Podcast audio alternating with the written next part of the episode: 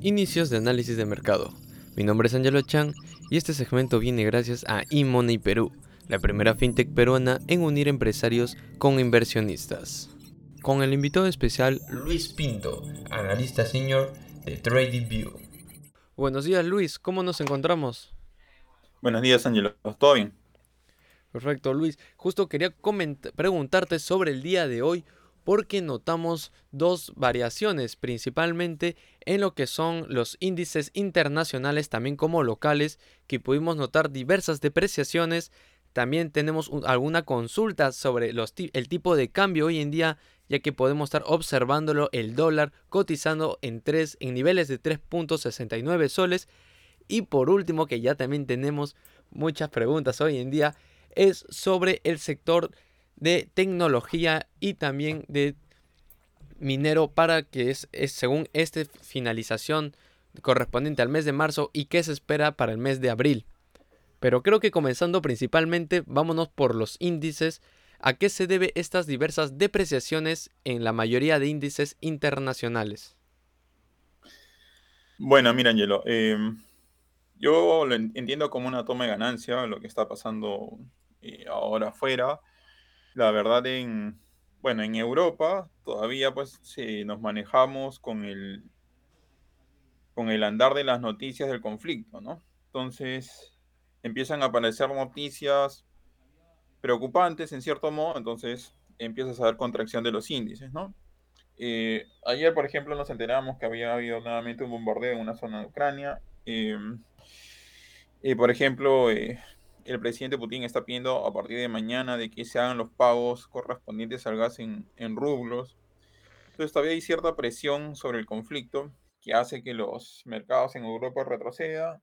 Y bueno, también tiene un efecto colateral, también eh, esta sensación de, de, como se puede decir, risk off o, disminución de, la intención de, compra de activos eh, con un retroceso en Estados Unidos, ¿no? Pero pero al, tener más de 10 días favorables en bolsas, más parece una toma de ganancias porque eh, el movimiento no termina de ser del todo fuerte o agresivo como, como una corrección.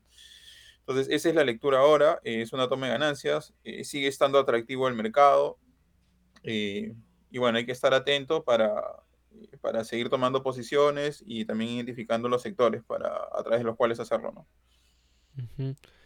Y uno de esos factores que haces mención también tiene que ver o influye en lo que es el tipo de cotización de hoy en día. Sí, claro, bueno, mira. Em, a ver, el, dólar se ha venido apreciando eh, por un vinculado, te diría, por, el tema de las tasas de interés que han venido, em, las tasas de los instrumentos de renta fija han venido subiendo, y entonces eso termina siendo el dólar más, más atractivo frente a otras monedas, ¿no? Por la rapidez con la que se ha venido dando este disparo hacia arriba en cuanto a los yields. Y eso ha, eh, hecho de que, bueno, continuemos con la apreciación del dólar eh, por encima de cualquier otro efecto. Em, pero si bien eh, hay una situación como esta ha estado afectando al mercado, si empezamos a ver el efecto contrario, es decir, de que empieza a caer esta, los rendimientos de, los instrumentos de renta fija, posiblemente veamos una, una caída en el tipo de cambio, es decir, una disminución en la, en la fortaleza del dólar respecto a monedas afuera y eh, tengamos un escenario distinto, ¿no? Ahora, esto a nivel local, como te comento, eh, quizás no es tan claro, porque si uno trasladaría ese, eh, esa teoría o ese fundamento al nivel local, creeríamos que el dólar se debería haber fortalecido con respecto al sol en los últimos días o marcar una tendencia clara. Pero no, lo que ha sucedido es que nos hemos mantenido en un rango y bueno, en este caso estamos por cerca del nivel inferior del rango, ¿no? Estamos viendo cotización del sol en 368, 369 el día de hoy. Así que eh, bueno, acá, por ejemplo, tenemos un factor de vencimiento de, certificados de depósito del Banco Central, un vencimiento grande, eso puede estar generando demanda de soles. Eh, y, por eso ver, bueno, en este momento la cotización a estos niveles, ¿no? Pero sigo creyendo que nos vamos a, mantener en este rango que habíamos conversado ya días atrás del tipo de cambio, alrededor de 3.65 o 3.80, que ese sería el escenario, ¿no? Por ahora, esa es la lectura. Em, un dólar que afuera podría cambiar de tendencia en corto plazo, eh, podríamos pegar más a una eh, devaluación del dólar y a nivel local mantenernos en el rango, a menos que haya algún otro factor eh, específico local que nos cambie de, dirección o idea, ¿no?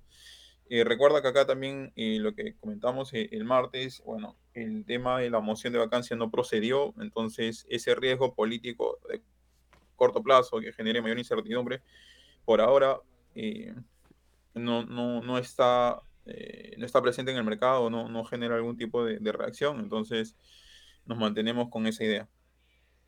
Perfecto, perfecto Luis. Y además también una, una información que lo pospusimos del día martes para poder comentarlo el día de hoy eran sobre los sectores.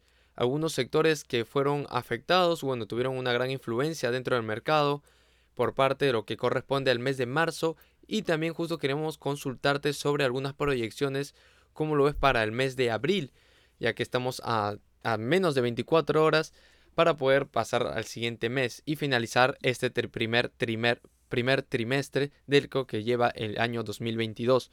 Quisiera consultarte sobre el sector principal del consumo discrecional y también sobre el sector tecnológico.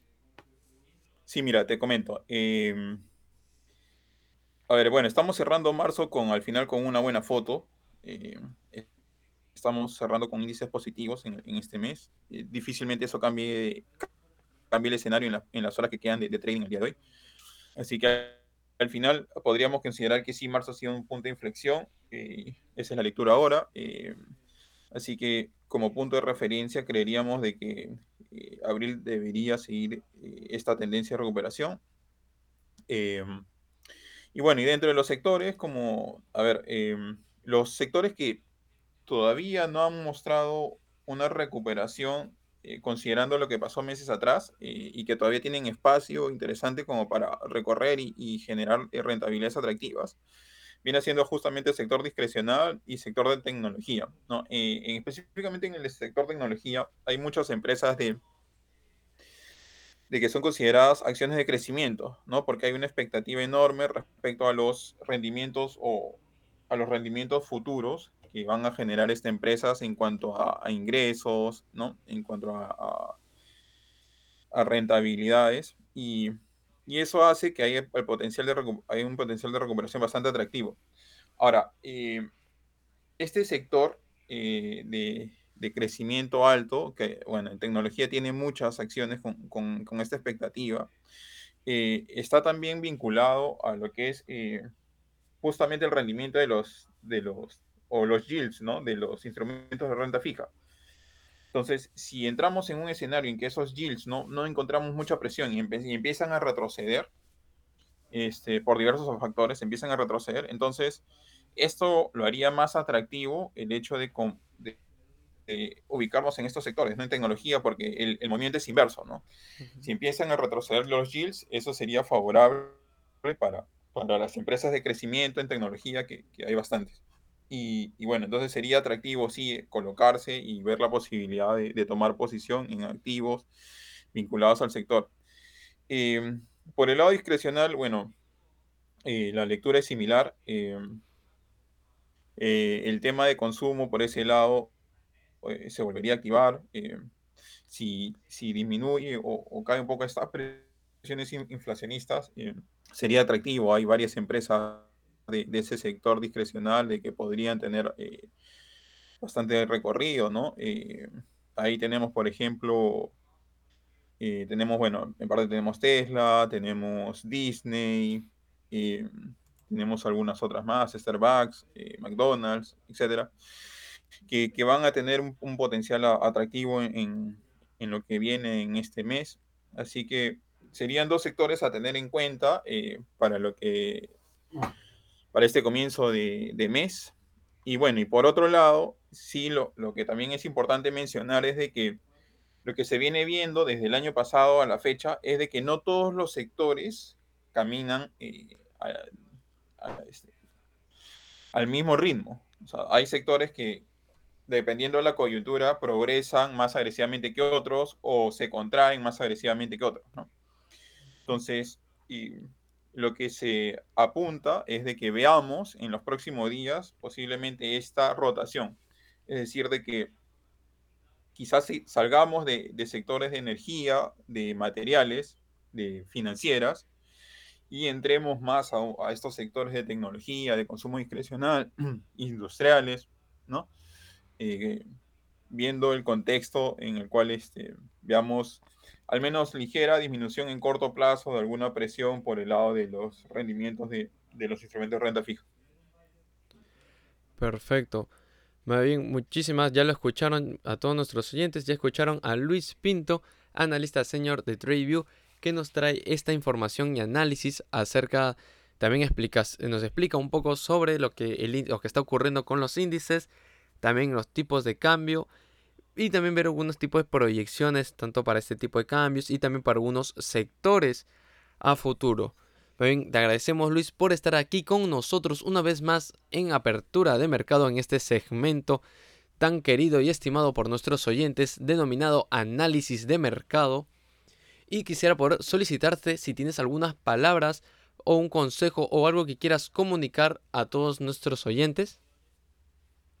Sí, bueno, eh, que siempre estén atentos a, las oportunidades que sean en bolsa. La verdad que es un camino que ofrece potencial de, rentabilidades bastante atractivos, de aumentar la previsión de rentabilidad de las, de, carteras. Para los que tienen excedentes, siempre hay que diversificar por ese lado.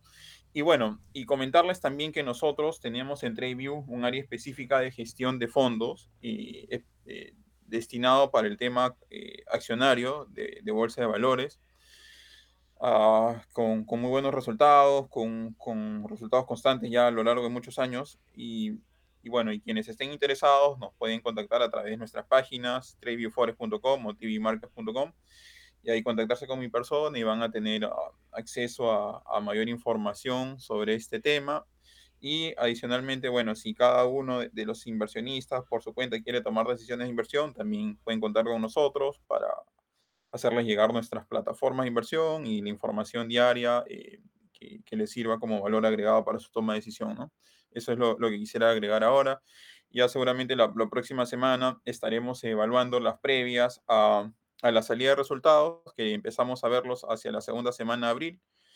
No recordar que al, final del primer trimestre, que cierra ahora, eh, empiezan a salir los, resultados trimestrales a partir de la segunda, eh, segunda semana de abril. Entonces va a ser interesante también ir, conociendo cuáles son las proyecciones eh, y cuáles son los guidance o las lecturas de, las empresas para los siguientes trimestres, ¿no? Eh, considerando pues lo, las presiones que hemos tenido en este trimestre por el conflicto, de, conflicto bélico, por el tema de, tasas de interés, por el tema de inflación. Entonces va a ser interesante eh, saber cuál es la, posición de las empresas para los siguientes trimestres.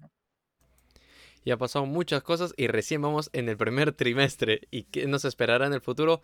Próximamente lo veremos y agradecer nuevamente a Luis Pinto por estar aquí con nosotros y nos encontraremos contigo Luis la próxima semana si es que no me equivoco en el día martes aquí en este segmento querido denominado análisis de mercado.